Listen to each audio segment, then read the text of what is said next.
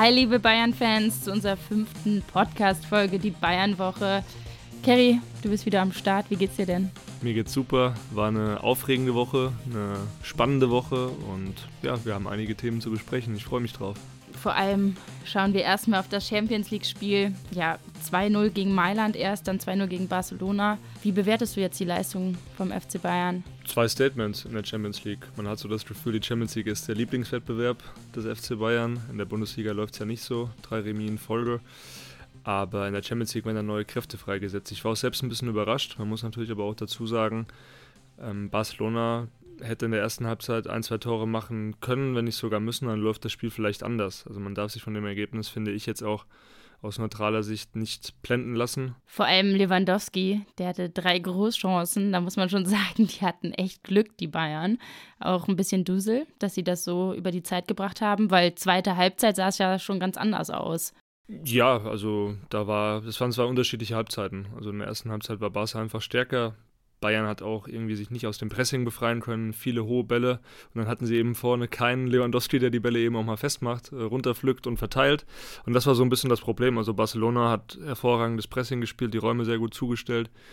Und ähm, ja, mit dem Seitenwechsel lief es dann eben besser, weil auch Julian Nagelsmann Leon Goretzka gebracht hat. Für mich der Gamechanger in dem Spiel. Ja. Aber auch die ganze Mannschaft einfach viel besser funktioniert hat, im Kollektiv viel besser gearbeitet hat und natürlich auch zwei überragende Verteidiger hatte. Ähm, Lucas Hernandez und Dairo Upamecano. Für mich die beiden äh, besten Spieler an dem Abend. Und die haben ja auch innerhalb von drei Minuten, muss man sagen, dann das Spiel irgendwie dann mit dem 2-0 äh, entschieden. Und danach lief es ja für ähm, Barcelona jetzt auch nicht mehr so gut, oder? Also dann fand ich, haben sie sie eigentlich auch gut äh, in Zaun gehalten, ne? Ja, also es war sehr effizient, was die beiden in der Zeit gemacht haben. Sie hatten jetzt auch nicht die mega vielen Chancen. Das war jetzt kein Chancenwucher wie gegen Borussia Mönchengladbach zum Beispiel. Also Testegen, der musste jetzt nicht so viel parieren, aber Bayern hat es eben eiskalt ausgenutzt und ähm, sehr gutes Spielverständnis beim zweiten Tor zwischen Jamal Musiala und Leroy Sané. Und da sieht man, dass das auch funktionieren kann ohne echten Mittelstürmer. Klar, es kann jetzt auch wieder anders laufen laufen und wir reden ja immer, es ist ja das Lustige am Fußball. Also wenn die erste Halbzeit ganz anders läuft, dann ist hier Krisenstimmung beim FC Bayern, dann reden wir jetzt ganz anders. So ist es schon so, dass du durch diesen Sieg extrem viel mitnehmen kannst. Es setzt einfach Kräfte frei, auch die Stimmung im Stadion, das war elektrisierend. Die Fans, die waren von der ersten bis zur letzten Minute da haben die Mannschaft nach vorne gepeitscht und ähm, ich glaube im Camp Nou wäre das ein bisschen anders dann gelaufen wahrscheinlich, weil äh, Auswärtsspiele sind dann schon nochmal schwieriger äh, vor so einer Kulisse und die Bayern, die hatten wirklich die Fans im Rücken, das hat gut getan. Also da war wirklich auch auf, den, auf dem Platz, auf den Rängen, das hat einfach wieder sehr gut zusammengespielt und ähm, ja, das war eine richtige Festung, die Allianz Arena, muss man sagen. Ja, es waren jetzt auch, glaube ich, das erste Mal wieder 75.000 im Stadion. Also die Stehplätze wurden ja jetzt auch äh, freigemacht. Ja, das hat ja auch nochmal. Genau. Ne? Hat die UEFA jetzt wieder zugestimmt und ähm, das hat einfach der Stimmung gut getan. Also die Südkurve hatten wir ja schon in den letzten Folgen durchs Jubiläum wahrscheinlich nochmal ein bisschen extra motiviert. Die haben wieder richtig Gas gegeben. Also da da haben auch die Spieler danach gesagt, also das wollen wir jedes Spiel haben, so muss es eigentlich sein. Und ähm, ja, die Motivation war auf jeden Fall vorhanden. Am Ende gehen die Spieler auch nochmal in die Kurve, feiern dann auch nochmal mit den Fans, laufen nochmal eine Ehrenrunde um den Platz, sage ich mal, holen sich den Applaus ab. Und wie gesagt, das setzt einfach Kräfte frei. Das gibt dir Auftrieb für die nächsten Wochen und Monate. Das müssen sie halt auch in der Bundesliga, da müssen sie jetzt nachlegen, weil drei Unentschieden, das haben sie sich anders vorgestellt. Klar, das lief auch ab und zu ein bisschen unglücklich, muss man sagen. Ja. Ähm, und natürlich stimmt es auch, dass die Bundesliga also die Konkurrenz, die Patzer jetzt auch nicht ausnutzen konnte. Wir reden ja immer über die, über die Bayern, sage ich mal, wenn sie dann ihre Spiele nicht, nicht erfolgreich gestalten. Aber Dortmund hat eben auch in Leipzig äh, ja eine Watschen bekommen, verloren und konnte sich da eben auch nicht festsetzen. Und die Bayern sind mit den Dortmund dann gleichgezogen. So kann man es natürlich auch sehen. Das Glas ist manchmal dann auch äh, halb voll und nicht irgendwie ja. halb leer. Ne? Das muss man auch sagen. Also sehr, sehr spannend, Bundesliga. Ich freue mich natürlich auch, wenn es mal ein bisschen länger spannend bleibt. Ich glaube, die Fans auch, weil du willst nicht schon im, keine Ahnung, Februar oder März willst du noch nicht Meister werden eigentlich. Ja, und im Fokus war natürlich bei dem Spiel schon vorab auch Robert Lewandowski. Wie hast du die Reaktion von den Fans erlebt im Stadion, als er das erste Mal auf den Platz kam in der Allianz Arena zum Aufwärmen? Ja, vereinzelte Pfiffe. Damit habe ich aber auch gerechnet, aber kein Five-Konzert. Und ich glaube, das ist genau das Richtige, Logische. Es gab auch viel Applaus. Und das ist okay so. Ich meine, du musst dem Spieler auch, finde ich, dann Respekt zollen. Acht Jahre beim FC Bayern gespielt, alles erreicht und er wollte weg. Und ich glaube, für alle Beteiligten war das dann am Ende auch die, die klügste oder die beste Lösung. Und wie hast du Lewandowski dann beim Spiel erlebt? Ja, er war sehr kommunikativ mit seinen eigenen Kollegen, logischerweise. Also ich habe ihn bei Bayern jetzt zum Beispiel in der Rückrunde der letzten Saison, wo man ja schon wusste, er will weg, habe ich ihn anders wahrgenommen. Ähm, bessere Körpersprache, aber er macht halt die Chancen nicht. Und dann haben sich ja auch einige bei den Bayern gewundert darüber, dass er eben diese Chancen liegen lässt. Ob das jetzt ein Hassan Salihamidzic war oder Oliver Kahn, den haben wir jetzt auch nochmal hier für euch äh, im Ton. Ja, das ist schon, äh, ich glaube auch für den Spieler, auch für Robert selbst, das ist schon eine nicht ganz einfache Situation. Du kommst ins Stadion, wo du als Spieler deine, ähm, deine größten Erfolge gehabt hast. Und äh, ja, er hat heute ein, zwei ganz große äh, Chancen gehabt. Ähm, ich habe gerade noch ein bisschen mit ihm, mit ihm gesprochen und ja, normalerweise macht er die. Sind wir froh, dass er sie, ähm, dass er sie heute nicht gemacht hat. Ja, Kahn spricht es auf jeden Fall an, dass es für ihn ein kompliziertes und kein einfaches Spiel ist, da in der Allianz Arena dann aufzutreten. Klar, der hat da so lange gespielt und läuft dann irgendwie auch in den Kabinentrakt rein und biegt dann in die andere Kabine ab. Das ist schon für ihn, glaube ich, eine schwierige Situation gewesen. Er hat es ja auch nach dem Spiel gesagt. Also wir haben ja versucht, ihn noch irgendwie abzufangen für ein Interview. Und da hieß es dann, ja, ich muss jetzt aber weg und der Bus ist schon da und wir müssen äh, schnell schnell zurück. Und ähm, ja, dann hat er nur gesagt, es war kein leichter Abend heute, es war nicht leicht für mich. Und ich glaube, das hat es einfach zusammengefasst. Vom Kopf her war es nicht leicht, aber dann natürlich auch, wenn du so viele Chancen liegen lässt, das rächt sich natürlich gegen den FC Bayern. Die hatten wirklich drei, vier Hochkaräter. Auch Petri, diese eine Situation, wo er das Tor eigentlich machen muss, wo Manuel Neuer exzellent pariert. Dann aber auch Manuel Neuer mit einem schlimmen Fehlpass, den dann am Ende äh, Upamecano rettet. Und ich glaube, da hat einfach, da haben alle Rädchen ineinander gegriffen. Auch die Tatsache, muss man auch hervorheben, Benjamin Pavard früh raus mit einer Muskelverletzung. Masraui kommt rein und er funktioniert. Und das war ja nicht unbedingt abzusehen nach den ersten Spielen von ihm. Die waren jetzt nicht so stark. Da war er vielleicht körperlich auch nicht auf der Höhe. Hat Nagelsmann dann auch in den letzten Wochen mehrfach betont, eben, dass Masraui vielleicht auch zu viel Gewicht verloren hat durch den Ramadan. Und ähm, jetzt aber eben diese Reifeprüfung bestanden hat. Und das war eine extrem wichtige Position, weil er hat gegen Dembele gespielt, gegen den vielleicht aktuell formstärksten Spieler der spanischen Liga. Ähm, und er hat ihn in Schach gehalten und er ist auch einmal, und das war für mich eine entscheidende Szene, auch kurz vor der Halbzeit, 43. Minute, glaube ich, wo er wirklich reinkrätscht und Lewandowski am Schuss hindert. Ja. Und wenn der Schuss aufs Tor geht, aus einer zentralen Position, also ich bin mir sicher, der wäre reingegangen. Deswegen Masraui auch so ein Matchwinner, würde ich mal sagen. Ja, das hat Hasan Salihamidzic nach dem Spiel genauso gesehen. Sehr gute Leistung, hat, ähm, ist sofort ins kalte Wasser reingeworfen worden, er konnte sich auch nicht mal warm machen und hat das sehr, sehr gut gemacht. Ich freue mich sehr für ihn. An der Stelle müssen wir aber auch über den Spieler der Woche sprechen, denn das für uns. Der Spieler der Woche. Upamecano. Also er hat schon gegen Stuttgart einen stabilen Eindruck hinterlassen, fand ich. Also natürlich hat Bayern da auch zwei Gegentore bekommen, aber er hat einfach eine positive Entwicklung in den letzten Wochen gehabt. Der ein oder andere Fehler war dabei. Der lässt sich bei ihm vielleicht auch nicht immer abstellen, aber es ist schon weniger geworden als in seiner ersten Saison bei den Bayern und Nagelsmann, der hat ihm auch vertraut. Und es hat mich ja überrascht, dass dann Delicht am Ende nicht gespielt hat, sondern Upamecano, das war auch ein Statement von Nagelsmann Richtung Upamecano, das war ein Vertrauensvotum und dieses Vertrauen hat er zurückgezahlt. Und das gibt ihm ja nochmal Auftrieb, Selbstbewusstsein. Nagelsmann hat Vertrauen in mir, ich werde durchspielen und... Genau, und er ist ja auch Vater geworden, das hat bei ihm auch nochmal vielleicht auch ein bisschen Reifeprozess äh, ja, gefördert, sage ich mal. Und ja, er macht einen viel stabileren Eindruck. Und es tut ihm aktuell gut, dass Nagelsmann ihm dieses Vertrauen gibt. Und das ist wirklich dann auch, da muss man auch mal Nagelsmann loben an der Stelle, weil natürlich haben wir in den letzten Wochen auch mal ab und zu Kritik geübt bei Spielern, die dann irgendwie nicht die Einsätze bekommen haben, die sich mehr Einsatzzeiten gewünscht haben, aber Upamecano, den hält er sich bei der Stange. Und ähm, das, das zahlt sich am Ende aus, weil man hat jetzt wirklich gesehen, er ist da, er ist angekommen beim FC Bayern und er hat es auch auf diesem hohen Niveau gezeigt, gegen Lewandowski. Natürlich, er kennt Lewandowski aus den Trainingseinheiten bei Bayern, aber natürlich auch aus seiner Zeit schon bei RB Leipzig. Aber dieses Spiel hat ihm wirklich nochmal auch international, glaube ich, einen neuen Stellenwert verschaffen und das gibt diesem Spieler unglaublich viel Selbstvertrauen, unglaublich viel Motivation für die nächsten Wochen. An der Stelle müssen wir natürlich auch nochmal Lukas Hernandez erwähnen, der jetzt aber leider aus Bayern Sicht ausfällt, vier bis sechs Wochen mit einer Verletzung, mit einem Muskelbündelriss im linken Adduktorenbereich. Also sehr bitter für die Bayern, weil Hernandez und Upamecano, dieses Duo, dieses französische Duo, das hat super funktioniert in der Innenverteidigung. Hernandez natürlich auch mit dem Tor zum 1-0 gegen Barca sehr wichtig. Und ähm, ja, demnächst natürlich sicherlich auch ein Spieler, der beim FC Bayern seinen Vertrag verlängern soll. Da können wir aber auch nochmal im, im Detail drüber sprechen, was da der Stand ist. Jetzt gehen wir erstmal, denke ich, zur Offensive über. Jetzt haben wir genug über die Verteidiger gesprochen. Ja, wen haben wir denn da? Leroy Sané. Der war nicht ganz zufrieden mit seinem Spiel, hat aber ein Tor gemacht. Warum? Was fehlte ihm noch? Warum war er jetzt unzufrieden mit sich?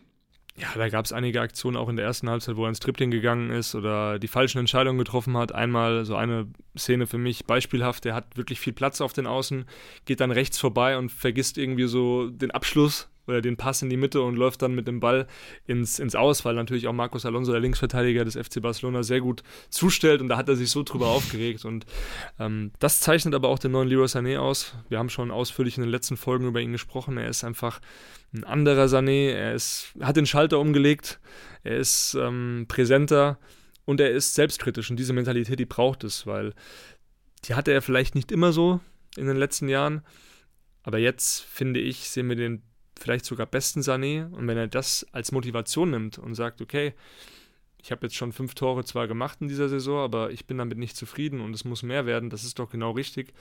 Und ähm, nach dem Spiel haben wir auch die Möglichkeit gehabt, mit ihm zu sprechen und es war wirklich äh, sehr ausführlich, was er uns da erzählt hat. Hören wir doch mal rein. Stärkste Phase, das ist, ähm, beurteile das jetzt nicht so sehr äh, über mich selber, wie ich gesagt habe. Ich versuche von Spiel zu Spiel zu gehen, ähm, da ein gutes oder ein gutes Spiel dann abzuliefern. Ähm, heute war es okay, ja, ich habe ein Tor geschossen, ähm, aber ja, im Endeffekt will ich eigentlich besser spielen. Ich meine, ähm, ja, ich glaube, wir wissen auch alle, dass äh, der, wir auch äh, ja, Respekt verschaffen haben, generell international. Ähm, die wissen, dass selbst wenn wir mal nicht so ein gutes Spiel auch haben, dass wir trotzdem gefährlich sind. Ähm, aber im Endeffekt ja, wollen wir eigentlich immer ausstrahlen, dass wir uns eigentlich voll, Attack, oder voll Attacke gehen in den Spielen und ähm, uns auch, ja, gerade auch dann, gerade in den Spielen, die dann gerade anstehen, uns dann noch, noch mehr Respekt verschaffen, einfach aggressiver zu spielen. Symbolisch für seine Unzufriedenheit der Flaschenwurf? Ähm, ja, einfach nur Emotionen. Wie gesagt, ich habe ein Tor geschossen, aber kein gutes Spiel gespielt. Ähm, und ich würde lieber gerne eher ein gutes Spiel spielen, der Mannschaft helfen, wir gewinnen, egal ob ich ein Tor oder einen Assist mache. Ähm, anstatt, äh, ja, ich meine, na klar, ab und zu ist man dann auch froh, wenn man ein Tor schießt und äh, man gewinnt dann, aber im Endeffekt will ich besser spielen und deswegen musste die Flasche leiden und ich war nicht sauer wegen der Auswechslung. Ähm, wie gesagt, ich habe heute kein gutes Spiel gespielt, am Ende war ich auch ein bisschen müde, das hat der Trainer dann auch gesehen und deswegen kam auch die Auswechslung und ähm, deswegen musste die Flasche leiden heute. Ja, gut, dass er das aufgeklärt hat, weil es gab schon einige ja, Journalisten, Kollegen, die dann schon ein bisschen spekuliert haben, ist der Sané da wieder wutentbrennt abgerauscht. Nee, das war nicht der Fall. Er hat dann das in der Mixzone erklärt und das muss man dann natürlich auch sagen, es gehört auch zu der Entwicklung eines Spielers dazu, sich dann nach dem Spiel auch der Presse zu stellen. Das hat Leroy Sané in der Vergangenheit oft vernachlässigt, oft dann gesagt, hey, heute nicht, keine Lust zu sprechen. Aber das ist auch wichtig. Medienarbeit, die ist extrem wichtig für einen Spieler. Er kann sich dort positionieren, das hat er getan und hat damit auch ein bisschen den Spekulationen, die es dann natürlich auch so ein bisschen gab, ähm, Wind aus den Segeln genommen und er hat sich, finde ich, in diesem Interview ja, einfach selbst auch gestärkt und einfach ein neues Bild auch geschaffen von sich, weil viele denken ja an den Sané, der da ein bisschen ab und zu lustlos rumtrabt und vielleicht auch zufrieden ist mit einem Tor. Aber nein, Sané hat wirklich dann klargestellt, es war kein gutes Spiel von mir. Und ähm, ja. Sowas hört auch der Sportvorstand des FC Bayern gerne. Ja, das ist äh, sehr, sehr wichtig, dass jeder natürlich äh, auch selbstkritisch ist, ähm, dass man sich auch selber einschätzen kann. Wir sind immer noch sehr früh in der Saison und äh, ähm, man sieht natürlich, Leo, ich habe ja schon mit ihm gesprochen, er hat gesagt, äh, in der ersten Halbzeit haben wir kein gutes Spiel gemacht, er war sauer über sich selber, über, über alle so ein bisschen und äh, das ist richtig. Wir haben auch nicht so gut gespielt und deswegen ärgert man sie, aber dann macht man das besser und das macht einen guten Profi aus. Ja, wir haben jetzt länger über Sané gesprochen, aber ich finde, wir sollten auch noch mal auf Leon Goretzka eingehen. Denn absolut. Der war ja irgendwie auch eine Wende im Spiel, als der reinkam. Das irgendwie streichen wir mal. So. Der war absolut wichtig für den FC Bayern. Und ja, wir haben jetzt viel natürlich auch Sabitzer gelobt. Zu Recht. Aber Goretzka bringt dann schon nochmal ein anderes Element ins Spiel. Und für Nagelsmann ist es natürlich eine super Option. Also er hat die Qual der Wahl. Wenn du einen Gegner hast, der natürlich auch sehr gute Gegenstöße oder Umschaltaktionen hat, dann ist es vielleicht ganz gut, auch einen Sabitzer drin zu haben, der wirklich auch absichert, der Kimmich absichert, der manchmal auch ein bisschen ja, nach vorne eben sich orientiert. und aber auch Alfonso Davis. Weil Sabitzer, das sehen wir auch in den Spielen, der macht immer so, der bekleidet oft diese halblinke Position. Und damit sichert er den Alfonso Davis, der ja viel nach vorne macht, auch sehr gut ab. Sehr wichtiger Spieler, Sabitzer, der hat sich auch einfach reingearbeitet, aber Leon Goretzka, der hat eben auch gezeigt, was er kann. Und seine Stammplatzambitionen, die er ja geäußert hat, die hat er dann natürlich auch gerechtfertigt. Ja, wo du es gerade ansprichst, Leon Goretzka hat sich nach dem Spiel bei Prime Video auch nochmal zu seiner Aussage geäußert, dass er spielen möchte. Es hieß aber jetzt nicht, dass dadurch, dass er das gesagt hat, schlechte Stimmung in der Mannschaft oder in der Kabine ist. Also er wollte nur damit sagen, dass er bereit ist, in der Startelf zu stehen. Das hat er gesagt, genau. Das hat er gesagt und ich glaube, zu Recht. Natürlich an Leon Goretzka zwei Monate vor der WM, der will spielen und dann ist es auch gut so etwas zu sagen. Nur natürlich hat das so eine gewisse Dynamik bekommen und er war dann auch, ja, angepisst, auf gut Deutsch gesagt. Also er hat natürlich in einem Interview ein bisschen Dampf abgelassen und danach wollte er nicht mehr jetzt zu uns, aber auch zu anderen Medienvertretern kommen zum Interview, hat gesagt, nee, heute nicht, beim nächsten Mal dann wieder. Warum? Weil er das natürlich auch nicht so toll fand, dass da eine gewisse, ein gewisser Zusammenhang entstanden ist zwischen seinen Aussagen und der Situation, dass es eben ein paar unzufriedene Spieler gibt. Hast du dich denn angesprochen gefühlt? Ehrlich gesagt nicht, weil ich habe das so eingeordnet, dass Leon Goretzka spielen möchte, ja, aber es war ja nicht der Auslöser. Es war nicht, also seine Aussagen waren jetzt nicht der Auslöser für den Bericht oder die Berichte, die auch kamen, dieses Kabinenbrodeln, was dann zum Beispiel die Kollegen auch von der Bildzeitung so formuliert hatten. Das war ja nicht der Auslöser dafür. Natürlich, es hat reingepasst, weil Leon Goretzka das gesagt hat, aber es gibt natürlich oder es gab zuletzt mehrere Spieler, die, und eben nicht nur Leon Goretzka, die nicht so ganz glücklich mit ihrer Rolle und auch mit der Kommunikation von Seiten des Trainerteams waren. Und ich glaube, das bestätigt natürlich auch das, was Hassan Salihamidzic bei uns im Doppelpass gesagt hat, das, was Oliver Kahn auch nach dem Spiel gesagt hat. Da hören wir auch noch mal kurz rein. Ja, aber im, Großen und Ganzen war das ja äh, war das beim FC Bayern, FC Bayern ja immer schon so.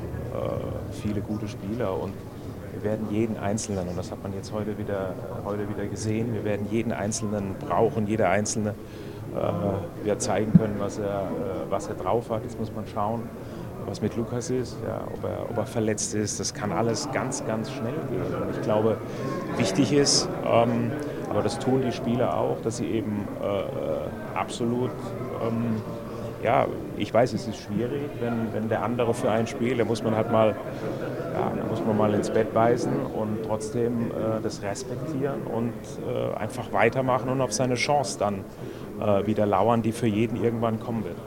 Klare Kante vom Titan, das fasst eigentlich ganz gut zusammen. Leon Goretzka soll so bleiben, wie er ist. Ich finde, er hat nichts falsch gemacht. Also 0,0 Viele kritisieren ihn dafür, dass er das so öffentlich geäußert hat, aber ganz ehrlich, er ist ein Führungsspieler, er ist 27, er ist mittlerweile Teil des Mannschaftsrats, nicht ohne Grund. Er ist ein sehr wichtiger Spieler und eine Führungspersönlichkeit und wenn man eine Führungspersönlichkeit ist, dann muss man nicht nur auf dem Platz mit Leistung vorangehen, das hat er gegen Barcelona gemacht, sondern man muss eben auch eine Meinung haben, finde ich jetzt, und man muss sie auch vertreten. Öffentlich, nicht nur intern, weil intern und hinter den Kulissen, auch mit Journalisten, off the record nennen wir das, können ja viele reden. Aber sich da öffentlich vor die Kamera mal hinzustellen und einfach auch mal zu sagen, hey, vor der WM zwei Monate, natürlich möchte ich spielen, ohne jetzt irgendwie seine Mitspieler zu disrespekten, ist das vollkommen okay. Und ich finde, davon, davon lebt auch dieses Geschäft von so Typen wie Leon Goretzka. Deswegen mehr davon. Also ich finde, das tut dem Fußball eher gut, weil wir haben so oft diese Spieler, sage ich mal, im Beamtenstatus, die dann da sitzen oder zu den Interviews kommen und einfach immer wieder dasselbe erzählen. Ja, ja der Trainer muss am Ende entscheiden und ja, ich ähm, muss weiter hart arbeiten und das Team zählt am Ende. Ganz ehrlich, das ist ja nicht die Wahrheit. Und deswegen, man muss geradeaus einfach sagen, was man, was man denkt. Klar, natürlich muss man, muss man auch irgendwo überlegen, manchmal, oder sagen, wie formuliere ich etwas. Aber Leon Goretzka, das war ein ganz normaler Satz auf die Frage, die ich ihm da gestellt habe, nämlich, ähm, ist es sein Anspruch, jetzt wieder Stammspieler zu werden? Hat er gesagt, ja, ich bin bereit zu starten.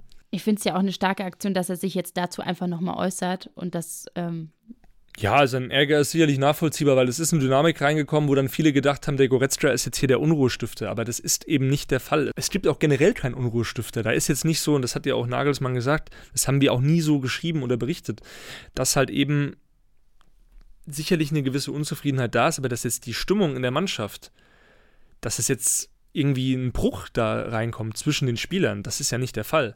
Sie wünschen sich einfach, also manche Spieler wünschen sich einfach eine bessere Kommunikation von Seiten des Trainers, wenn sie mal nicht spielen. Das ist jetzt, da geht es auch nur um Details. Es ist jetzt nicht so, dass Julian Nagelsmann ein Idiot ist und den Spielern da irgendwie, äh, also das ist, das wird da auch ein bisschen, ich finde, da wird ein bisschen einfach übertrieben. Ja, Da sollten, zu das, viel interpretiert. ja, so, zu viel interpretiert, das kommt dann natürlich dann auch dazu, aber ähm, sicherlich kann man den Status eben abbilden und das haben wir auch gemacht und so ist es halt einfach auch. Wir erzählen die Wahrheit und darum geht es ja. Wir sind da, da, um zu informieren und eben nicht immer nur vielleicht die rosa-roten Geschichten zu machen, sondern wenn da Spieler unzufrieden sind und Beschwerde einlegen intern, dann können wir auch darüber berichten und so haben wir es gemacht und ähm, es ist eben genau die richtige Einordnung von, von Leon Goretzka, dass es ein bisschen zu sehr auf seine Person sich fokussiert hat. Weil, wie gesagt, es gab mehrere Spieler und da finde ich es dann gut von Leon Goretzka, dass er der Einzige war zumindest, der sich da auch öffentlich hingestellt hat und zumindest hinterlegt hat, hey, ich bin jetzt wieder auch bereit, übrigens von Anfang an zu spielen. Was jeder machen würde. Was ich auch in der Kreisliga mache oder was auch immer, was halt einfach, was halt einfach normal ist. Ne? Wo du gleich wieder hart trainieren gehst. Für? hart trainieren, damit der Trainer mich am Ende auch hoffentlich aufstellt. Am Ende muss natürlich der Trainer entscheiden und ähm, Welche Position spielst du? ich spiele die Goretzka-Position. Und stellst dich nachher zum Interview? Vielleicht, ja. nee, ich spiele ja, ich spiel ja nicht mit so einer positiven Wucht oder Wut, wie Goretzka das jetzt gegen Barcelona gemacht hat. Und ich finde, das war halt eben auch ein Statement, weil am Ende geht es ja darum, nicht neben dem Platz zu sprechen, sondern auf dem Platz. Und das hat Goretzka gemacht. Der war absolut wichtig. Und das war dann auch cool von Marcel Sabitzer, der dann nach dem Spiel auch gesagt hat, hey, ich bin da zur Halbzeit ausgewechselt worden. Das hatte auch mit meiner gelben Karte zu tun, aber auch, weil ich nicht das beste Spiel gemacht habe. Aber diejenigen, die eben reingekommen sind, also Goretzka unter anderem, die haben es sehr gut gemacht. Und so muss es doch sein. Sich gegenseitig ein bisschen kappeln, Konkurrenzkampf im Training, ganz normal. Aber wie gesagt, es ist jetzt nicht so, dass da bei, beim FC Bayern ähm, ja, irgendwie zwischen den Spielern auch was wäre. Aber es ist klar, jeder will spielen, es ist ein super Kader. Wir reden ja auch immer von Goretzka, von Sabitzer, aber ein Gravenberg zum Beispiel, das habe ich ja auch schon im letzten Podcast gesagt, der, der ist ja gut, der macht es ja auch im Training gut, aber er hat eben das Pech, dass er eben Goretzka und Sabitzer noch vor sich hat. Oliver Kahn hat auch nach dem Spiel gesagt, wir brauchen wirklich jeden Spieler. Und jeder muss damit lernen, halt umzugehen, wenn er mal nicht spielt, aber wir brauchen sie. Also auch wenn welche verletzt sind, klar. Also da muss ja das Zusammenspiel passen. Genau, und jetzt sind ja wieder ein paar verletzt, deswegen gilt es da einfach als Team zu fungieren und das ist dann letztlich die Aufgabe des Trainers, dieses Team auch ja, zusammenzuschweißen weiter oder eben einfach diese Harmonie zu schaffen. Aber ich zitiere da auch mal Uli Hoeneß, so ein bisschen Reibung, das hat er nämlich letztes Jahr auch gesagt, so ein bisschen Reibung intern, die muss vorhanden sein. Es muss Reibung geben, auch innerhalb einer Gruppe. Die muss positiv bleiben, aber es muss diese Reibung, eben diesen Konkurrenzkampf und vielleicht auch mal den einen oder anderen dann etwas negativeren Bericht, worüber sich natürlich dann auch manche Leute sicherlich aufregen, aber wir bilden eben da den Status quo ab. Das, Das gehört muss- das gehört dazu. Das gehört zweifellos dazu. Ja, ich würde sagen, damit machen wir einen Haken hinter das Sportliche. Sehr geiles Spiel gewesen, sehr wichtig für die Bayern. Trotzdem müssen wir nochmal über den Tag sprechen, weil da gab es auch noch ein bisschen Brisanz, sage ich mal. Der FC Barcelona hat ja zum FC Bayern in letzter Zeit nicht das allerbeste Verhältnis gehabt. Das hat jetzt nicht nur mit Lewandowski zu tun gehabt, sondern auch mit anderen Geschichten, ob das jetzt das Abwerben von Jugendspielern angeht oder ähm, auch die Personale Petri, weil Bayern war ja an Petri auch interessiert, bevor dieser seinen Vertrag in Barcelona verlängerte. An der Stelle Petri geiles Spiel gemacht, Super Also- Chancen gehabt. super Chancen gehabt, aber einfach sein Auge für den Mitspieler, seine technische Finesse, das war schon überragend. Jetzt sind wir wieder beim Jetzt sind wir beim Sportlichen. Sportlichen. Jetzt bin ich abgedriftet. Nee, also um es kurz festzuhalten, das Verhältnis FC Bayern, FC Barcelona war in der Vergangenheit oder in der jüngeren Vergangenheit nicht mehr so gut, wie es auch früher mal war, zu Zeiten von auch Karl-Heinz Rummenigge noch im Vorstand, der ja auch einen sehr engen Draht zu den Spaniern gehabt hat.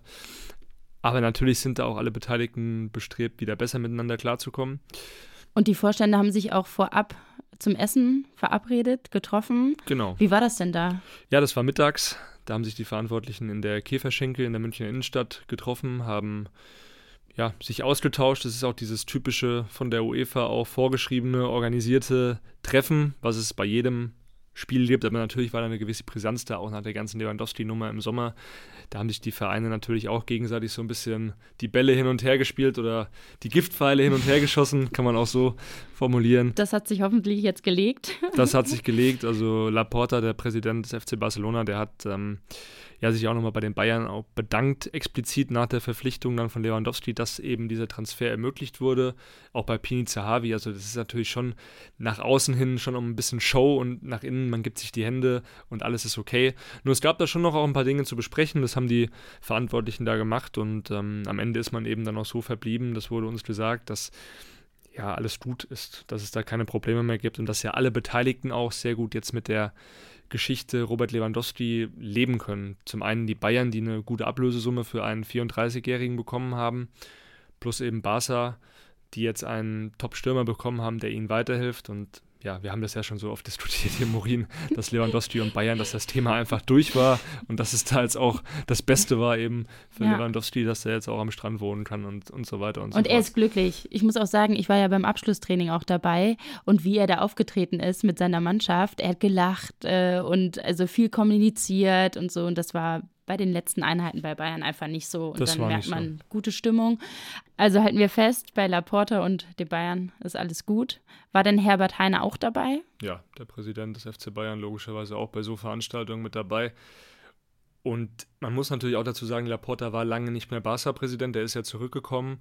Und da gilt es natürlich auch wieder so eingerostete Beziehungen oder vielleicht noch gar nicht existente Beziehungen, weil ich glaube nicht, dass er zu Herbert Heiner einen großen Draht vorher hatte, dass man diese Drähte eben herstellt und auch in Zukunft gut miteinander zusammenarbeitet. Es war natürlich auch ein Riesenthema die Super League. Barcelona wollte die gründen, unter anderem mit Juventus Turin, Real Madrid und anderen Topclubs. Und Bayern war ja strikt dagegen. Und es gab natürlich auch von Julian Nagelsmann den einen oder anderen äh, ja, Kommentar im Vorfeld, also jetzt bei der Vorbereitung in den USA, wo er auch gesagt hat, ja, Barcelona, die können ja alles kaufen, so nach dem Motto, und äh, haben eigentlich gar kein Geld. Und das hat natürlich, es kam bei Barcelona auch nicht gut an, wo dann Laporta gesagt hat, ja, der Nagelsmann soll sich um seinen eigenen Kram kümmern. Und im Endeffekt ist es natürlich schon so, dass so Treffen dann auch wieder dazu beitragen, dass man sich an einen Tisch setzt, dass man jetzt nicht irgendwie über Medien kommuniziert, sondern einfach selbst miteinander spricht. Und ja, das war eben bei dem Treffen dann, ähm, was uns so erzählt wurde, alles sehr positiv. Aber Julian Nagelsmann war jetzt nicht dabei. Nee, der war bei der Youth League. Der hat sich das Spiel der U19 angeschaut zu derselben Zeit. Da war ich auch und ähm, fand ich sehr positiv, beziehungsweise finde ich sehr positiv, wenn ein Cheftrainer, ein Profitrainer auch an den Campus steht und dort sich Spiele anschaut und ähm, natürlich sich auch ja. ja. einfach da persönlich mal blicken lässt. Am Spieltag, das ist natürlich die Frage, okay, brisant. Man muss natürlich auch dazu sagen, er hatte jetzt nicht so viel zu tun. Ähm, das Spiel fing um 14 Uhr an und er hatte da einfach auch noch Freizeit und bevor er da auf dem Hotelzimmer chillt und nichts macht, dann ist es, glaube ich, besser, wenn man dann sich nochmal ein Youth League-Spiel anschaut. Unter anderem auch dabei Marco Neppe und Hasan Salihamidzic, die arbeiten alle sehr eng zusammen.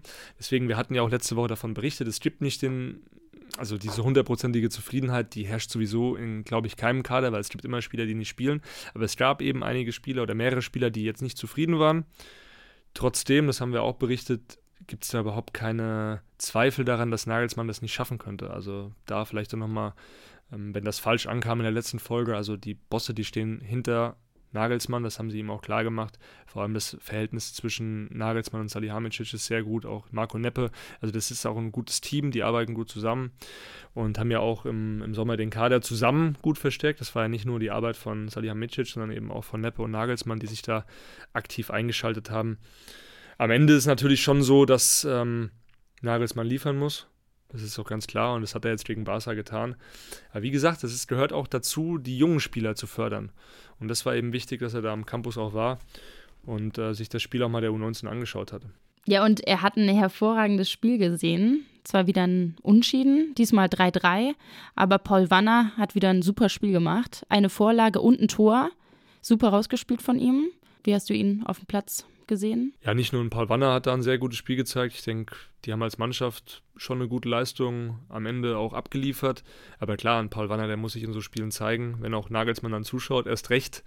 Das hat er aber, finde ich, getan, jetzt nicht nur mit den zwei von dir angesprochenen Aktionen, sondern einfach auch viele gute ähm, ja, Pässe gespielt, auch sehr spielintelligent. Und das ist ein Spieler, da haben wir schon oft drüber gesprochen, der ist einfach sehr interessant. Nichtsdestotrotz, da gibt es auch noch andere Jungs in der Mannschaft, die es sehr gut gemacht haben. Ähm, ob das jetzt ein David Herold war, der Linksverteidiger, der eine gute Entwicklung nimmt, das nehmen auch so die Verantwortlichen wahr. Ähm, auch bei den Profis schauen sie da ein bisschen genauer hin.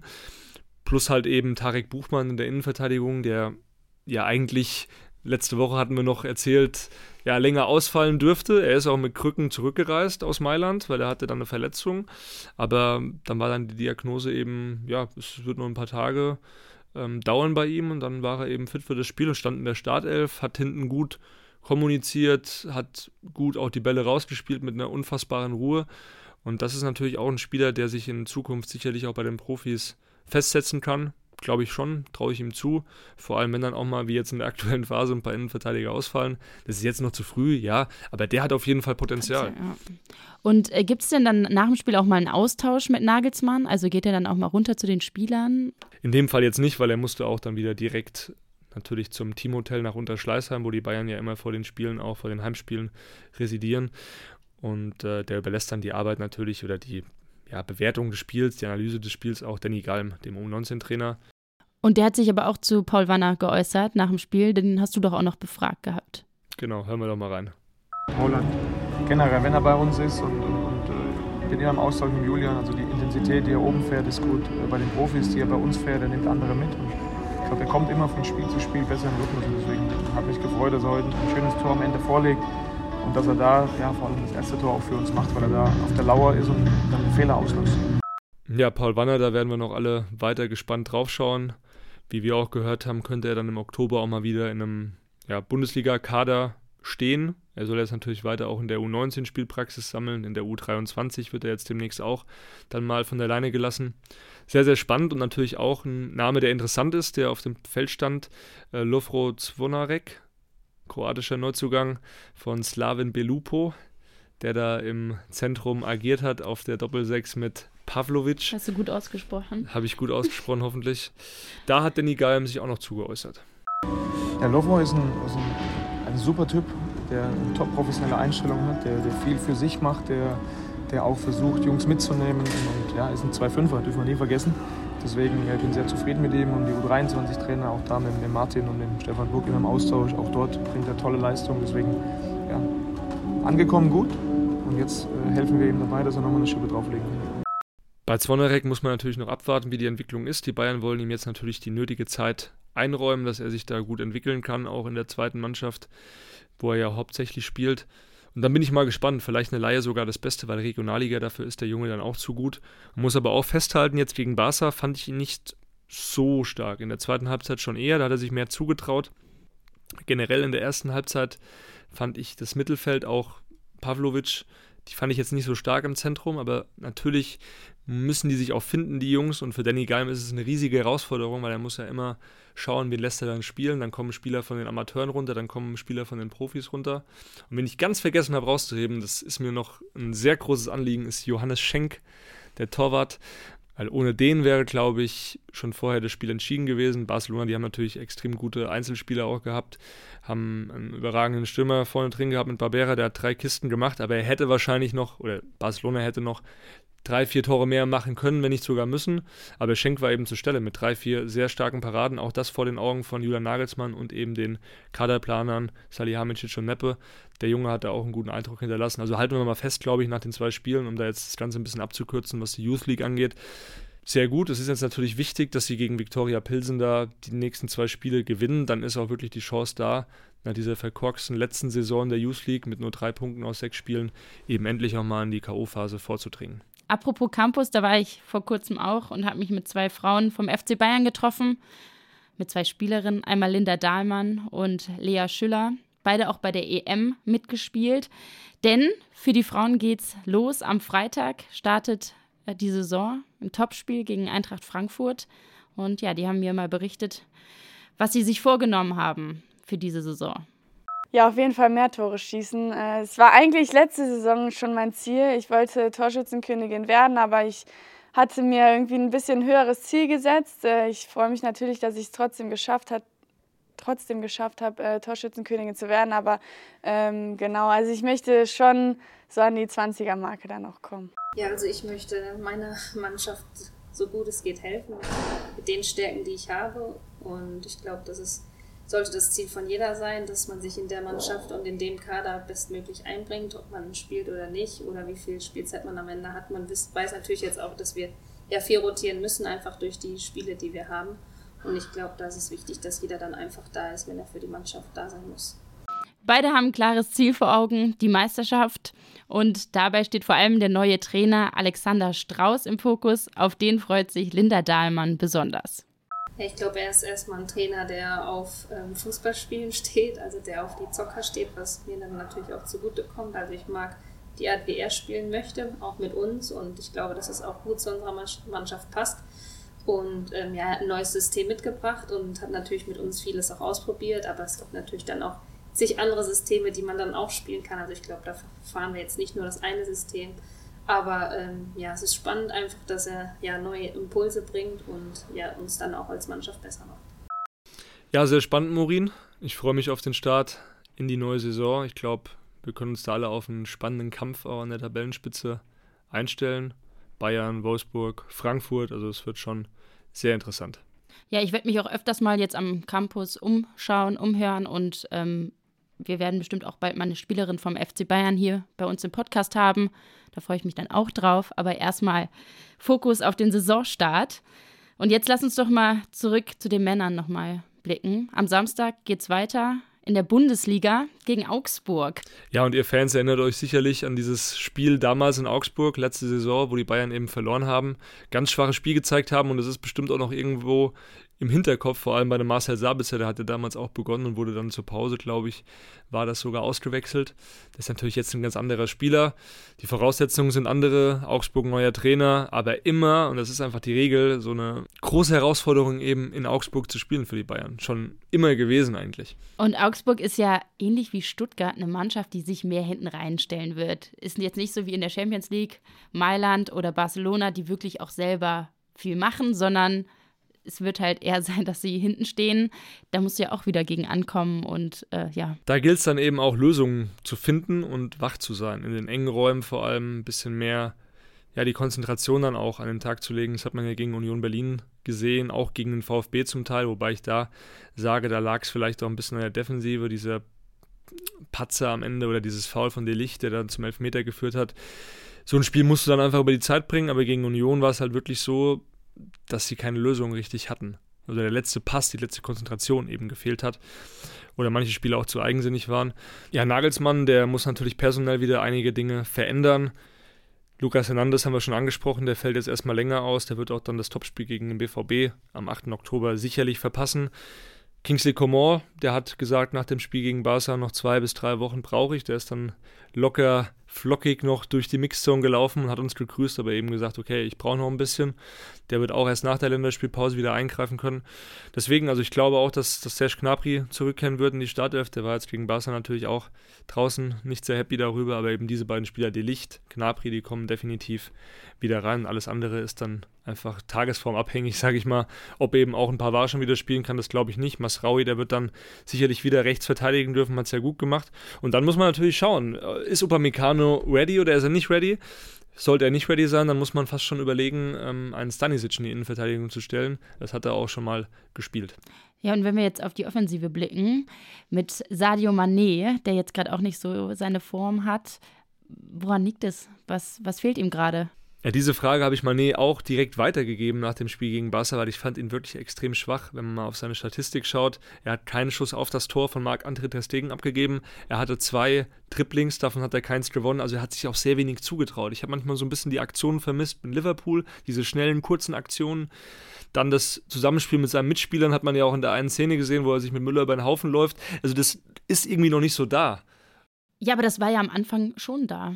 Also bei den ersten zwei Spielen, da war der giftig, da hat der Zweikampfstärke gezeigt, sich durchgesetzt, vors Tor äh, wirklich auch einen Abschluss gesucht. Ja, das finde ich auch komisch. Die ersten Spiele vor allem hat man ihn ja auch sehr torgefährlich erlebt.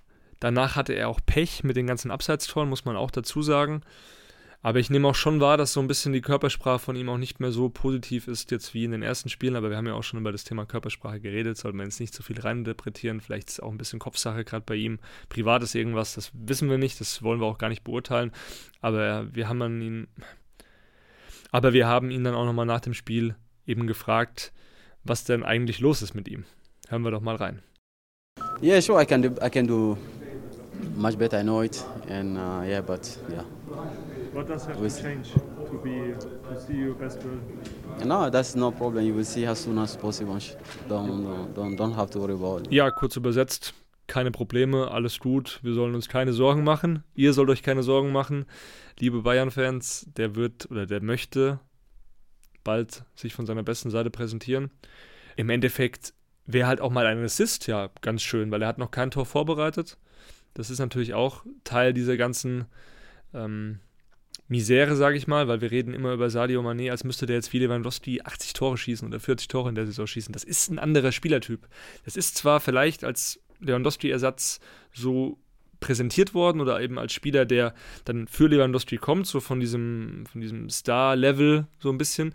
Aber er ist ein anderer Spieler und er muss sich auch darüber definieren, eben Tore vorzubereiten, einen letzten klugen Ball zu spielen, ähm, gut zu kombinieren und das kann er auch mit ein paar Spielern ganz gut. Also das Zusammenspiel mit Musiala und Sané finde ich eigentlich schon ganz okay.